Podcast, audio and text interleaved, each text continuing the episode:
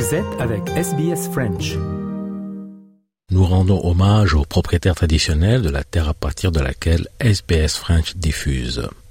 Le peuple Wurundjeri de la nation Kulin ainsi que leurs aînés passés et présents. Nous rendons hommage également à toutes les tribus et clans aborigènes ainsi que les insulaires du détroit Torres auxquels nous diffusons. SBS, a world of difference. You're with SBS French on mobile, online and on radio. Vous êtes avec SBS French sur votre smartphone, en ligne et à la radio. Mesdames et messieurs, bonjour, bienvenue dans votre programme en français sur Radio SBS. Merci d'être avec nous, j'espère que vous passez un bon samedi. Je m'appelle Marianne Murat, nous allons passer une heure ensemble. Pour les dernières actualités, je vous invite à vous connecter sur la page de SBS News, sbs.com.au slash news, disponible 24 h sur 24 bien sûr. Quant à notre menu du jour maintenant, eh bien c'est du sport, puis la première partie d'Europa Voice. Christophe Mallet et Nathanaël Bloch discutent du comeback de la semaine, celui qui avait quitté la politique et qui y revient par la grande porte. On parle de David Cameron bien sûr. En deuxième partie d'émission, on rencontre avec un businessman qui va peut-être révolutionner la vie des backpackers en Australie. Comment? Eh bien réponse dans un instant dans le programme en français. Et enfin, on termine notre heure ensemble par le témoignage de Lola, une jeune bretonne victime d'un grave accident de moto à Sydney et qui se retrouve aujourd'hui face à une montagne de difficultés pour se faire rapatrier en France. Elle raconte son histoire à notre collègue Léo Roussel. Vous l'entendrez dans un instant. Voilà, c'est un programme riche et dense qui commence tout de suite avec la rétrospective du samedi. On remonte le temps en 1928, c'était il y a 95 ans.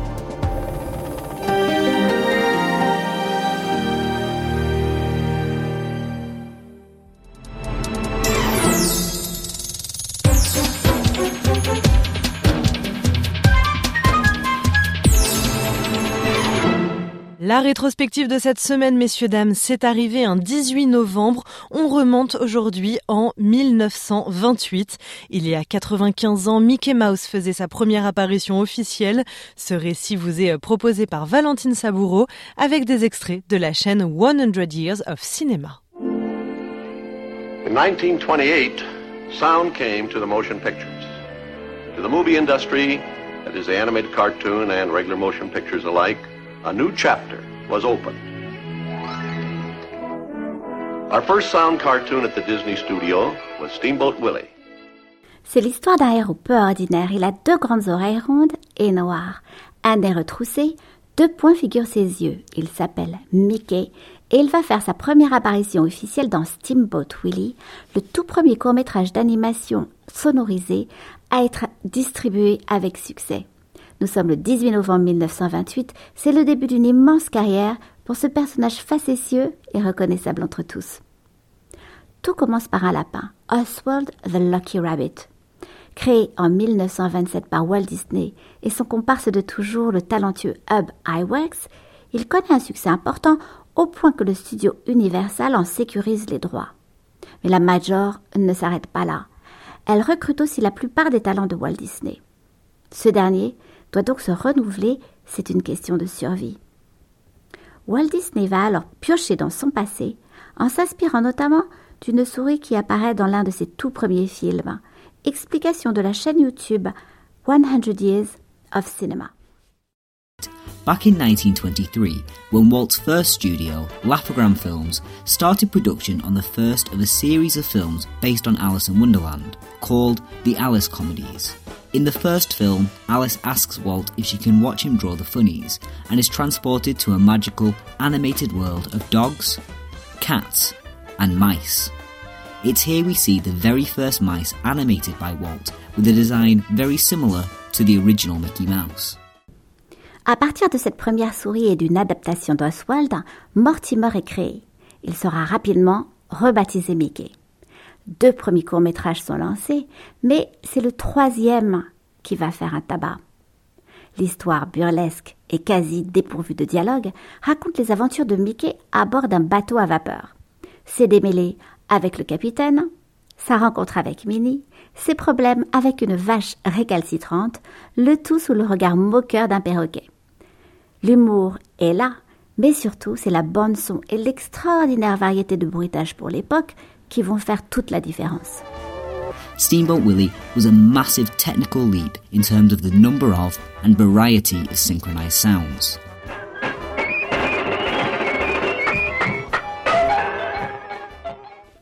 Le 18 novembre 1928, c'est le grand jour. Steamboat Willie passe en première partie du film Gang War au Colony Theatre à New York et doit rester deux semaines à l'affiche. Carton plein pour ce film de 7 minutes 23, réalisé avec un budget de 5000 dollars de l'époque. Le journal Variety écrit Not the first animated cartoon to be synchronized with sound effects, but the first to attract favorable attention. This one represents a high order of cartoon ingenuity, cleverly combined with sound effects. The union brought forth laughs gala. Giggles came so fast at the colony they were stumbling over each other. It's a peach of a synchronization job all the way. Bright, snappy, and fit the situation perfectly. Mélange de Charlie Chaplin, Douglas Fairbanks ou Fred Astaire, Mickey deviendra une star planétaire plus reconnaissable encore que Santa Claus. Héros de courts-métrages, de longs-métrages dont le célèbre Fantasia, de bande dessinée ou même de jeux, il obtiendra un Academy Award et même son étoile sur la légendaire Hollywood Walk of Fame.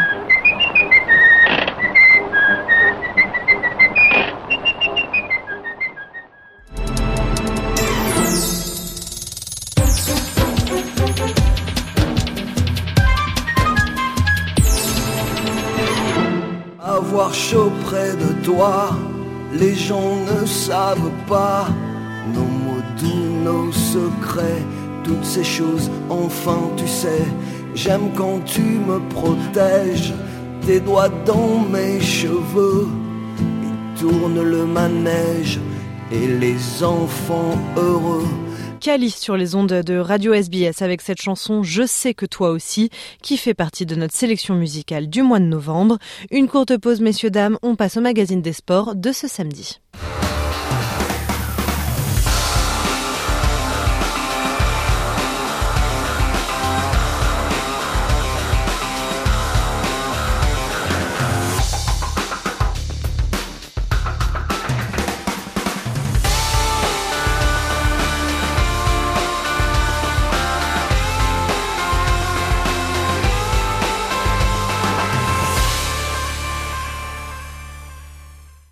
Magazine des sports de ce samedi, M-8 avant les Jeux olympiques 2024 qui débuteront à Paris le 26 juillet prochain. L'occasion d'évoquer un sujet longtemps tabou dans le milieu sportif, c'est le cycle menstruel des athlètes. Alors, quel est son impact sur les performances? Les femmes peuvent-elles adapter leurs entraînements? Quelles conséquences le sport de haut niveau peut-il avoir? Autant de questions auxquelles tente de répondre Lucie Bouteloup dans ce reportage signé Radio France Internationale. 84% des athlètes de haut niveau vivent leurs règles comme une difficulté.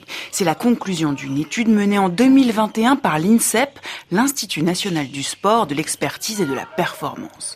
Une réalité qu'a bien connue Astrid Nguyen, la handballeuse médaillée d'or au championnat de France en 2022. Si aujourd'hui elle a trouvé un remède à ses douleurs, chaque mois pendant des années, elle a dû se débattre avec ses symptômes. Mal de dos, euh, fatigue, fringale, prise de poids. Moi, c'est contraction des abdos, très fatigué. euh, Mais c'est surtout le fait de ne pas pouvoir se redresser qui me gêne plus en fait. Surtout quand tu dois faire du sport et que tu restes plié comme ça. C'est vrai que je l'ai vu qu'il y a des fois, euh, j'étais trop fatigué. Franchement, le même travail hors mon cycle, je pouvais le faire, euh, je voyais la différence. Une donnée pourtant longtemps ignorée par les entraîneurs d'athlètes féminines majoritairement masculins. D'ailleurs, aujourd'hui encore, aucune formation sur le cycle menstruel n'est dispensée pendant la formation des préparateurs sportifs. Heureusement, la nouvelle génération essaye de faire bouger les lignes.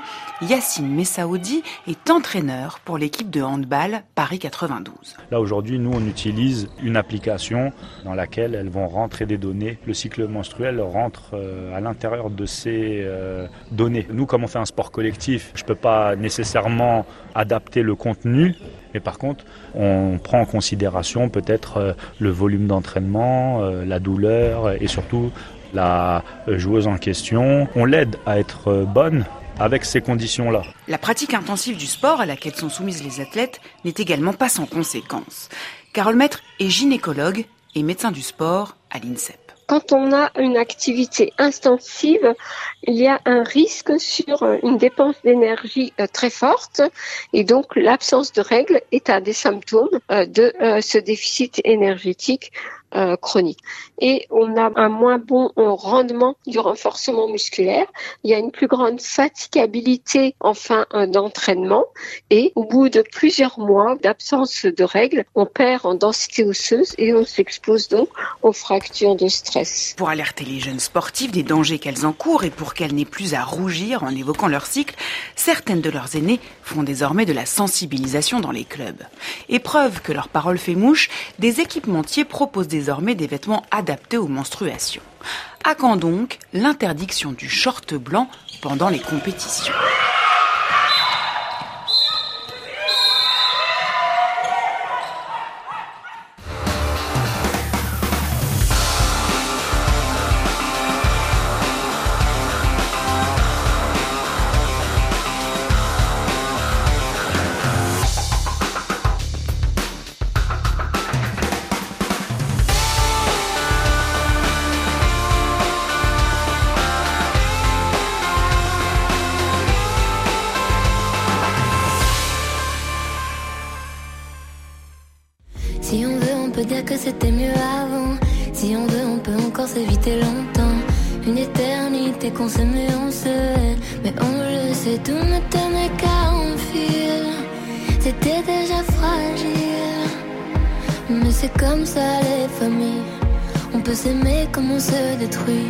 La chanteuse belge Angèle avec son titre Le temps fera les choses. Allez, on en parlait en sommaire. Place désormais à l'Europa Voice de la semaine. Christophe Mallet et Nathanaël Bloch parlent de l'ancien Premier ministre britannique David Cameron, fraîchement nommé ministre des Affaires étrangères.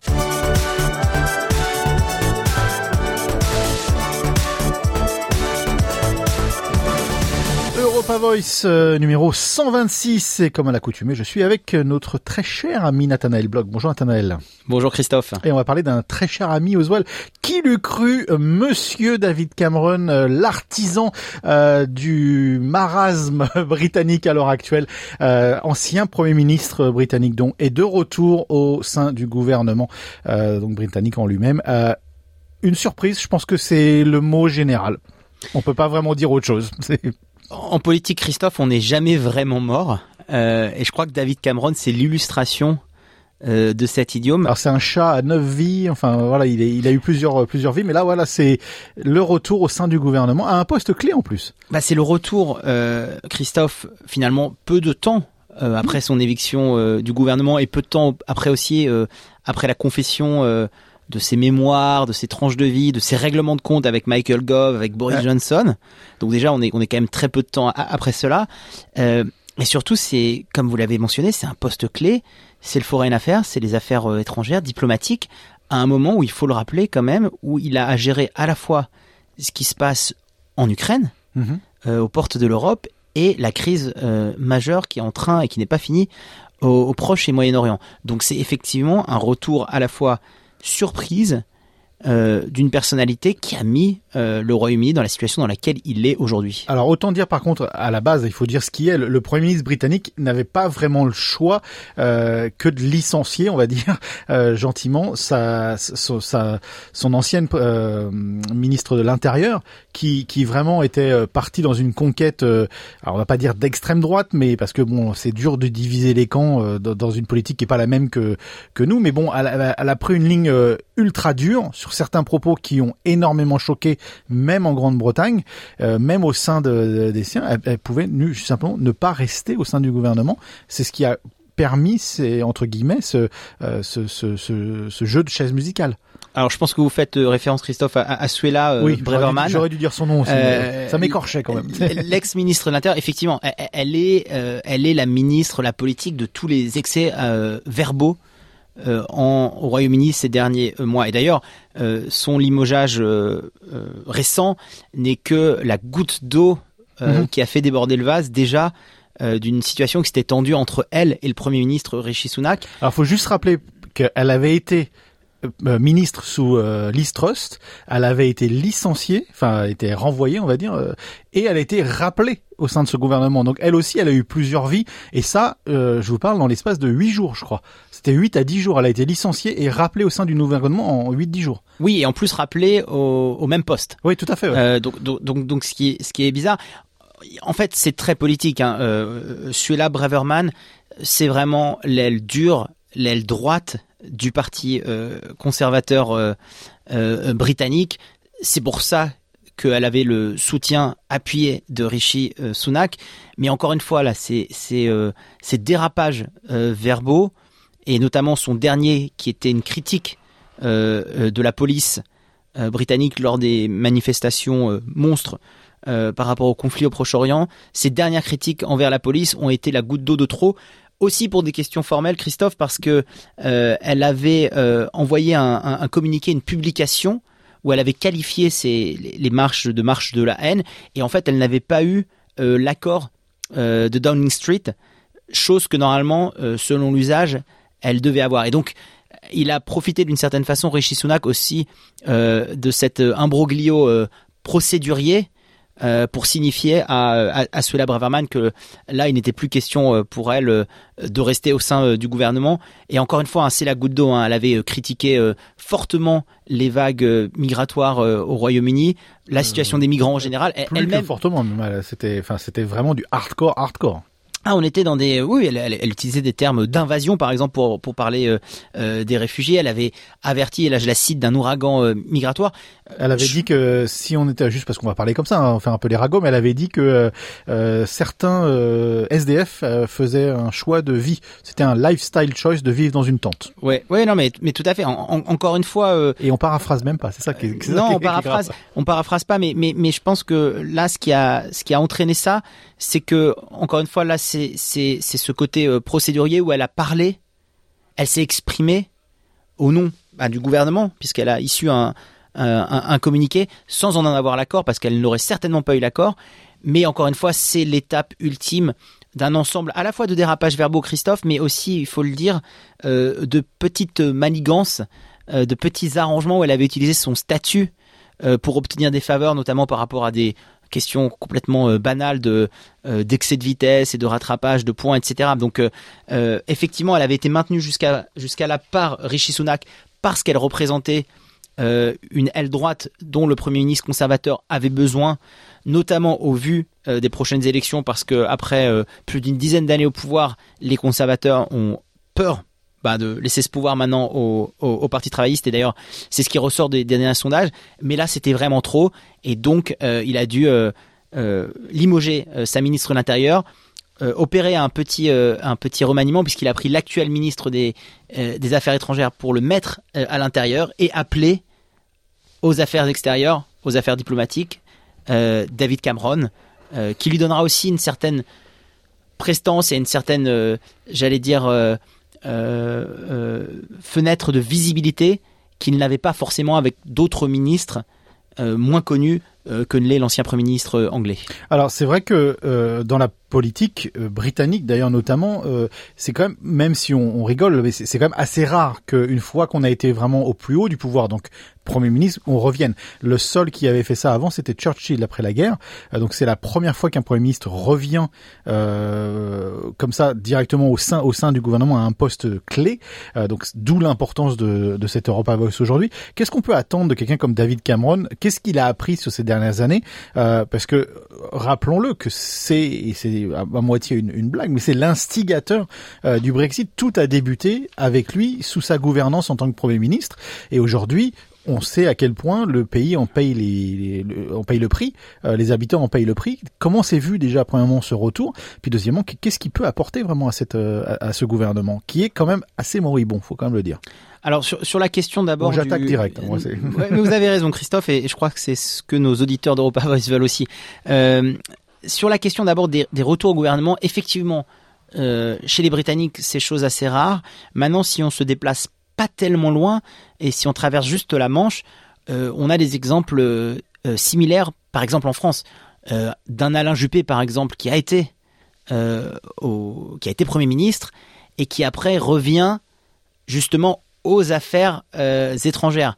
Parce que quand on a été à la tête de l'État, alors euh, Premier ministre, ça aurait pu être une autre fonction, mais en tout cas Premier ministre, il est évident qu'après on peut pas euh, revenir avec euh, un simple, si on fait l'analogie française, un simple secrétaire d'État, et en plus les affaires étrangères revêtent une dimension très symbolique, stratégique, de voix du pays en, en l'occurrence. Donc d'abord, c'est un cas effectivement rare au Royaume-Uni, mais qui, qui a déjà été vu et observé dans d'autres pays, dans d'autres pays et notamment euh, la France. Ça, c'est pour répondre à la question.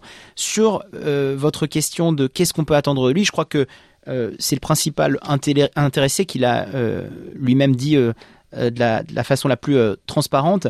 Ce que va faire David Cameron, c'est, et là je le cite, c'est mettre son expérience, son expérience au service des défis vitaux du moment. Il a lui-même cité la guerre en Ukraine et la crise au Moyen-Orient.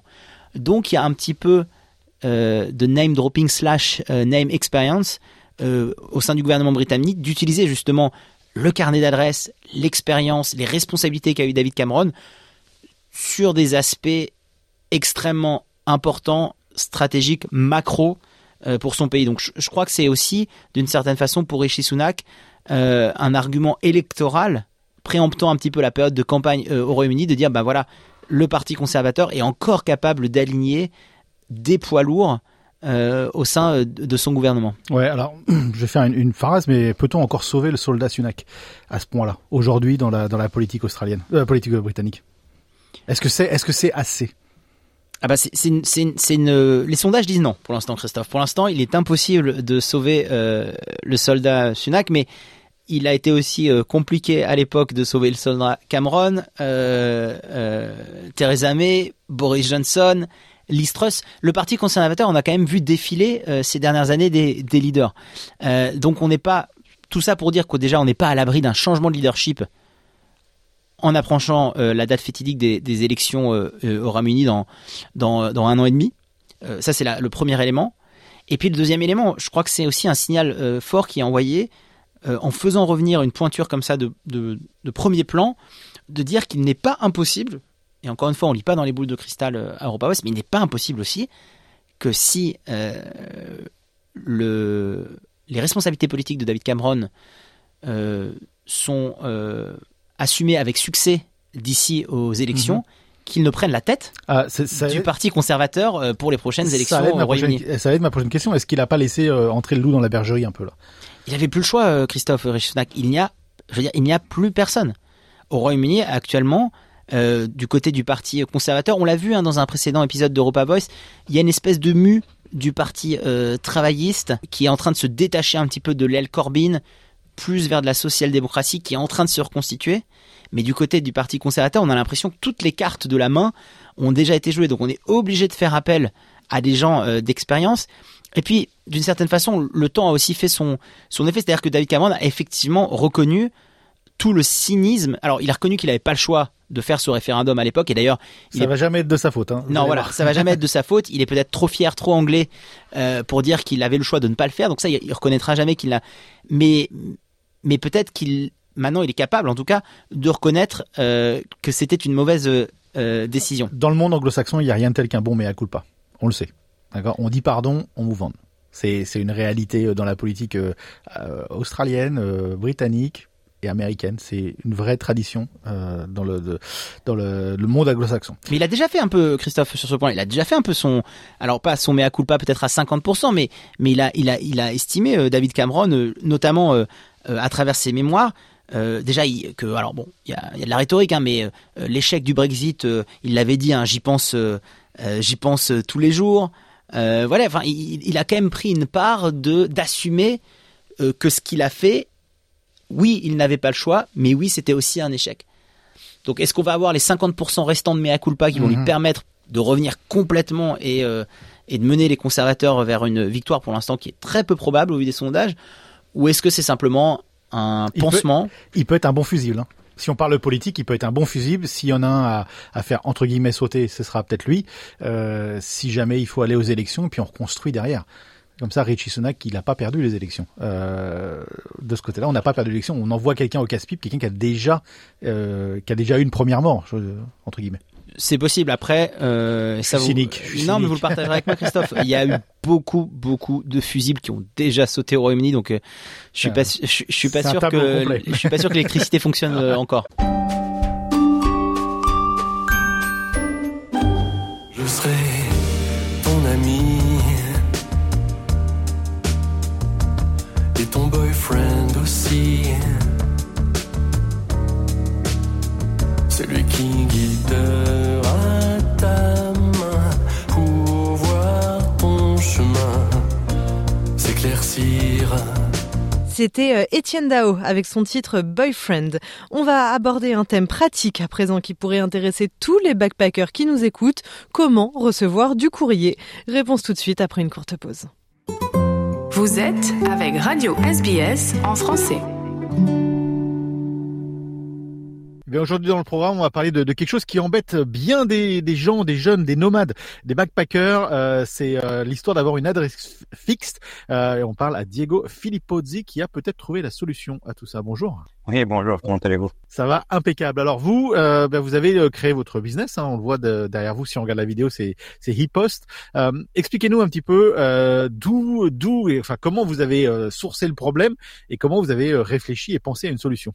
En fait, ça part de ma propre histoire. Donc, je suis arrivé en- en 2018 comme backpacker et à l'époque, j'ai eu de la chance parce que je suis venu avec un, petit morceau de papier où il était écrit un numéro de téléphone et un nom d'une cousine à ma grand-mère d'origine italienne sur, dans le Victoria.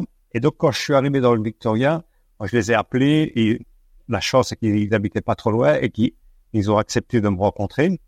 Et donc, de là, dès, dès, dès mon arrivée en Australie, j'étais déjà un peu préoccupé comme par rapport à cette question-là, comment recevoir mon courrier, étant donné que je vais partir travailler dans les fermes et puis je vais faire, euh, je vais voyager autour de l'Australie. Et à l'époque, ils avaient gentiment accepté que j'utilise euh, leur adresse postale. Et donc, ben, ça a commencé comme ça. En fait, c'était fantastique parce que donc, je pouvais utiliser leur adresse postale, ils recevaient mon courrier et ils m'informaient à chaque fois que quelque chose arrivait. La clé, c'est ça, c'est qu'en fait, quand on est nomade, euh, un des problèmes, même en 2023, on reçoit encore des, des, des courriers importants en papier. Je pense les visas, je pense les, les reçus de, les relevés de bancaires. Enfin, il y a, il y a plein de choses qu'on reçoit encore physiquement en papier, même si c'est de moins en moins, ça reste très important. Oui, en effet. Donc, parlons des choses principales. Le TFN, la carte bancaire, éventuellement le certificat de police, donc le, le National Police Check. Euh, Qu'est-ce qu'on a aussi euh, Le Working with Children, par exemple. Il y a, il y a plein de choses qu'on reçoit physiquement. Tous nos tickets également, la Card, la RSA. Et donc, finalement... Les amendes aussi, il faut le dire. Ça, Malheureusement, mais les amendes aussi. c'est la chose euh, primordiale. Et en fait, c'est ça en fait, c'est comment est-ce qu'on fait nous pour continuer à profiter de cette aventure, c'est-à-dire ben, de passer éventuellement de ferme en ferme ou de, de- un jour être dans le Victoria, le lendemain être dans le, dans le Western Australia, tout en pouvant continuer à recevoir euh, notre courrier. Parce que qu'est-ce qui se passe à la fin? Que ce que faisait tout backpacker, c'était on arrivait en Australie, on était logé dans une auberge de jeunesse, on utilisait l'adresse postale et résidentielle de, de, de l'auberge de jeunesse, on commençait nos premières euh, tâches administratives et puis on partait. Mais le courrier arrivait toujours à l'auberge.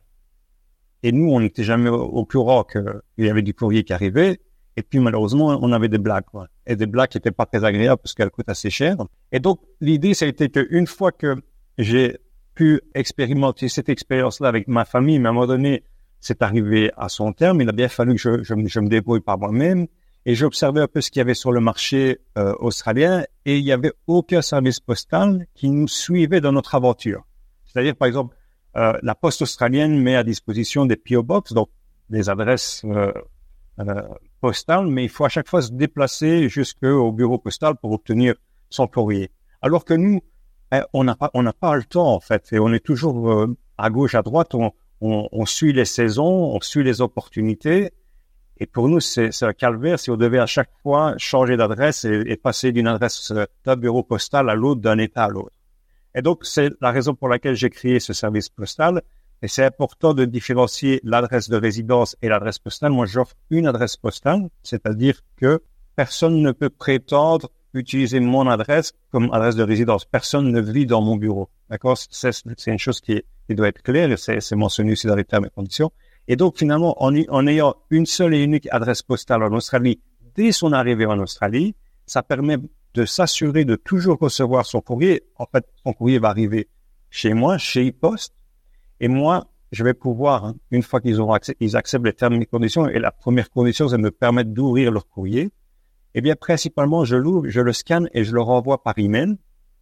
Et je le renvoie par email via un système de PDF sécurisé, c'est-à-dire que je leur donne un mot de passe et chaque document est protégé par ce, système de PDF avec mot de passe. Donc, même si éventuellement quelqu'un venait avoir accès à leur euh, messagerie électronique, mais personne n'aura accès à leurs documents et à leurs données ça c'est important parce que euh, de plus en plus on parle euh, et, quand on est euh, bon on va parler des jeunes hein, les backpackers c'est beaucoup des jeunes euh, il y a la notion de, de privacy en anglais. Donc donc il y a toute cette protection qui doit être qui doit être en place. Et si je reçois un document physique on parlait tout à l'heure une copie de mon working with children par exemple ou est-ce qu'il y a moyen pour vous d'envoyer aussi physiquement quelque part si je vous dis bah aujourd'hui ou pour les 15 prochains jours je suis à telle adresse?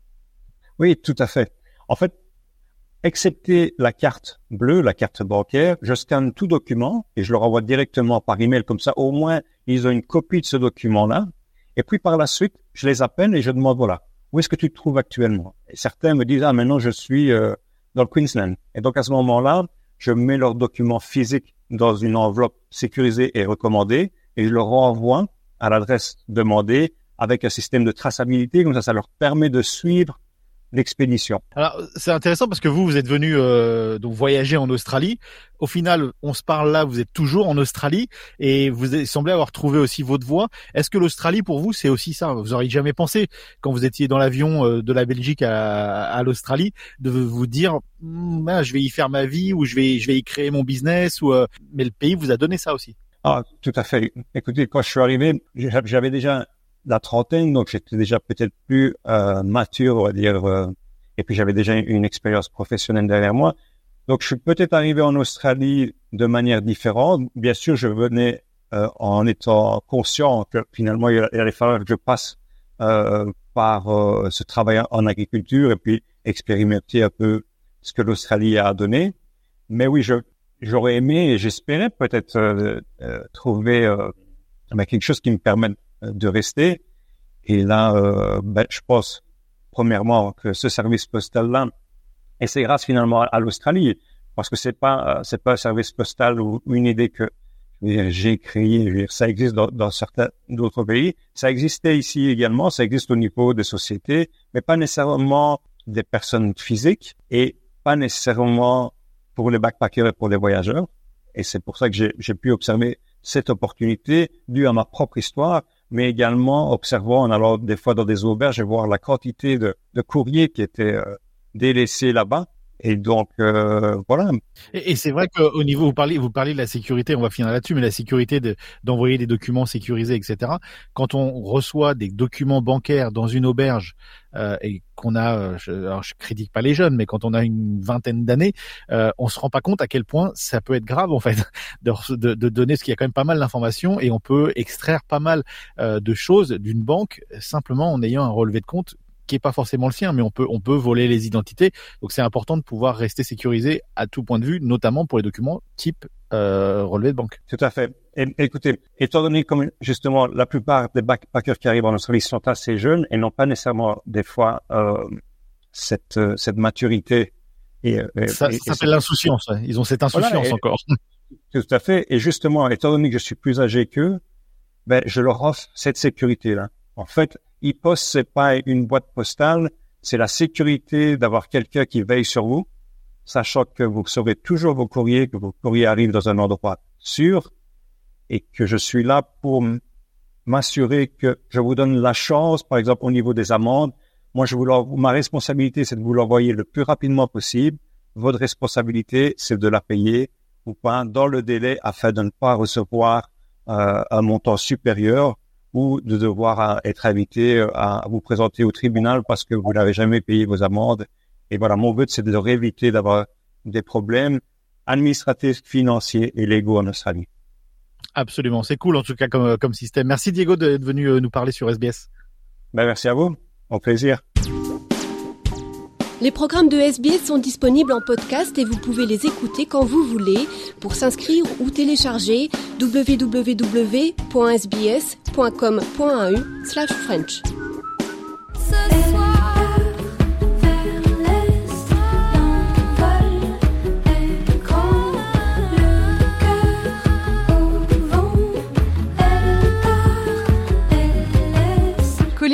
sur Radio SBS avec euh, sa nouvelle chanson Elle laisse. Comme promis, on termine cette émission avec le témoignage poignant de Lola, une jeune Française victime d'un accident de la route. Interview.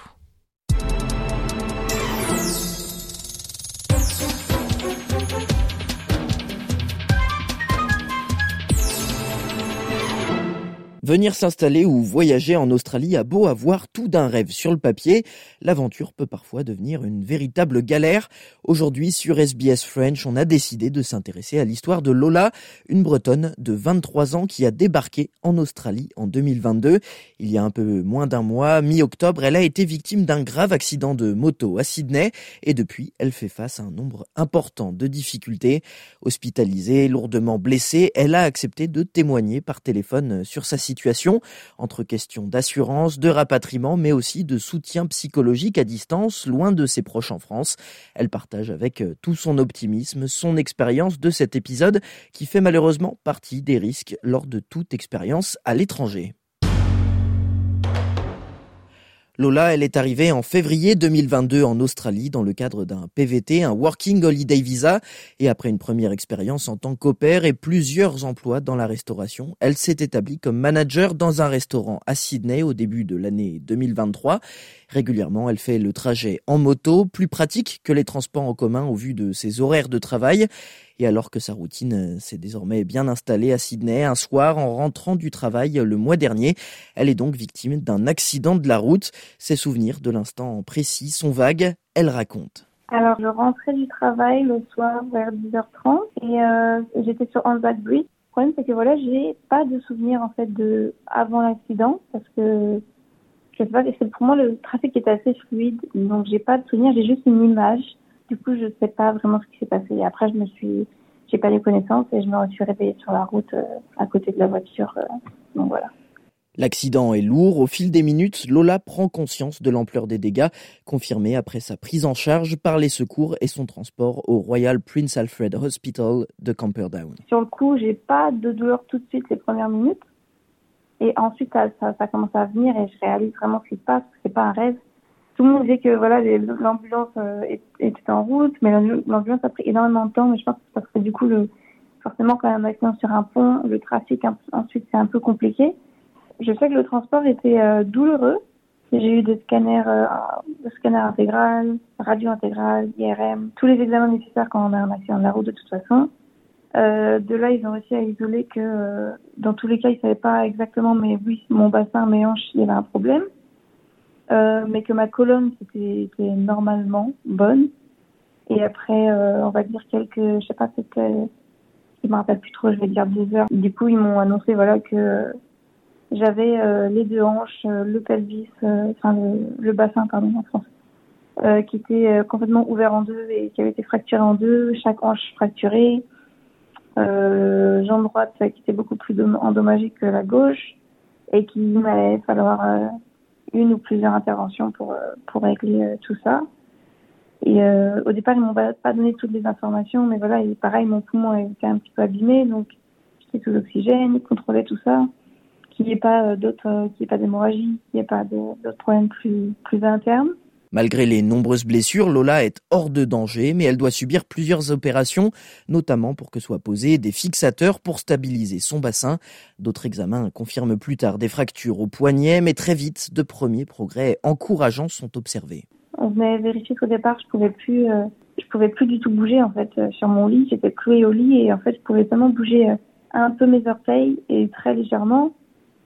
après quelques jours, j'ai pu bouger mes chevilles. J'ai pu plier, enfin plier même pas, c'est pousser un peu sur mes genoux. Tout ça, ça s'est passé en deux semaines, ça a pris du temps.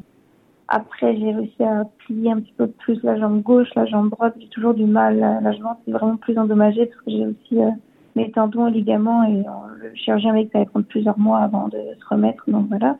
Mais euh, ouais, ça a pris un peu de temps. C'est vraiment petit à petit, mais bon, ça commence à, aller mieux. Donc c'est déjà ça j'étais quand même assez étonnée qu'après euh, un tel accident, j'arrive quand même à faire euh, ce que j'arrive à faire là maintenant. Donc déjà, ça, ça me rassure. Et je vois les progrès, et ben, je peux bouger, euh, je peux bouger mon buste, j'arrive à m'asseoir dans mon lit. Donc déjà, ça fait du bien aussi de, de pouvoir faire autre chose que d'être allongé sans bouger, quoi. Alors forcément, au-delà des blessures physiques, sa situation engendre un grand nombre de questionnements et l'attente de réponses peut parfois se révéler compliquée. La dernière semaine, émotionnellement, c'était vraiment toujours très compliqué parce que tu es shooté, tu comprends toujours pas ce qui se passe. Tu as euh, 4, 5 chirurgiens, 3, 4 médecins, tu as 3, 4 infirmiers par jour qui changent tous les jours. Tu as des avis différents. Euh, tu sais pas quand tu vas remarcher, tu sais pas si tu vas remarcher. Tu sais, c'est vraiment, t'as un peu ton monde qui s'écroule. Donc émotionnellement, c'est compliqué à gérer. Après, on sait pas si j'aurai des séquelles plus tard. Ça, c'est, on verra à la fin des huit semaines et après ma deuxième opération, enfin ma troisième opération. On verra ça plus tard. Rapidement après l'accident, s'est également posé la question des proches restés en France. Comment les avertir? Comment les rassurer?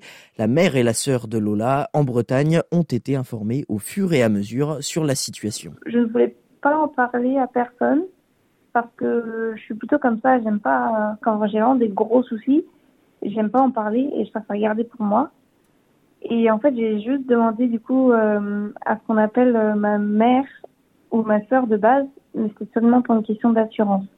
Je voulais même pas qu'on leur dise que j'avais eu un gros accident ou quoi que ce soit. Je voulais juste voilà qu'elles sachent que j'ai besoin qu'on gère avec mes assurances françaises pour, par rapport aux frais d'hôpitaux, etc. C'est que je me dis dans tous les cas, je suis en Australie, je suis seule, elles pourront rien y faire, elles n'ont pas les moyens de venir, donc ça a rien les inquiéter. Euh, dites-leur que j'ai eu un, petit accident, que je suis à l'hôpital, mais que ça va, tu vois, il faut juste qu'on gère voilà par rapport aux assurances, parce que bien évidemment quand tu as un accident, il y a toujours la question ta phrase derrière. Et puis à ce moment-là, quand elles ont été prévenues, elles ont été prévenues euh, peut-être euh, une deux heures après mon accident, donc on savait pas tout non plus. Et de toute façon, je voulais pas qu'on leur dise, mais voilà, elles savaient que j'avais un accident, qu'il y avait des problèmes et qu'il fallait qu'on gère avec, avec l'assurance. Puis ensuite, elles ont été elles ont été informées voilà, pour pour les poumons, l'oxygène, hanches, enfin, petit à petit. Quoi. La communication des informations sur l'état de santé de Lola est rendue compliquée par le décalage horaire d'une part, mais aussi par la barrière de la langue.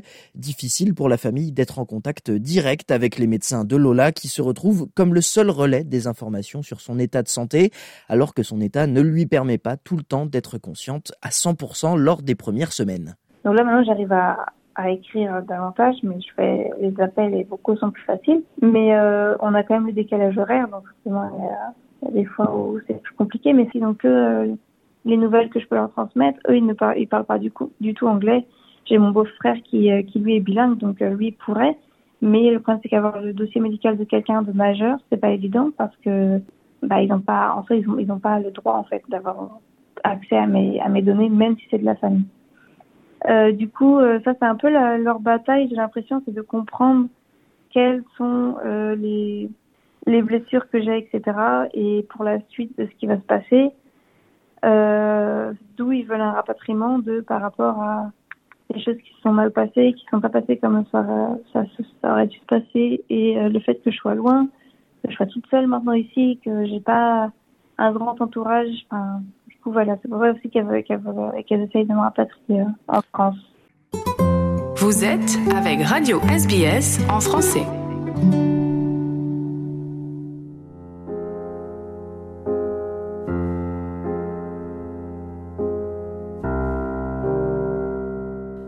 Messieurs, dames, pour votre programme de ce samedi 18 novembre. J'espère qu'il vous a plu. Merci beaucoup de votre fidélité semaine après semaine. Vous pouvez bien sûr retrouver cette émission sur notre site internet SBS French. Et pour les dernières actualités, c'est 24 h sur 24. Rendez-vous sur SBS News, sbs.com.au slash news. Votre prochain rendez-vous avec le français, c'est demain, dimanche, même fréquence, même heure. Je vous souhaite de passer un excellent samedi après-midi. Au revoir.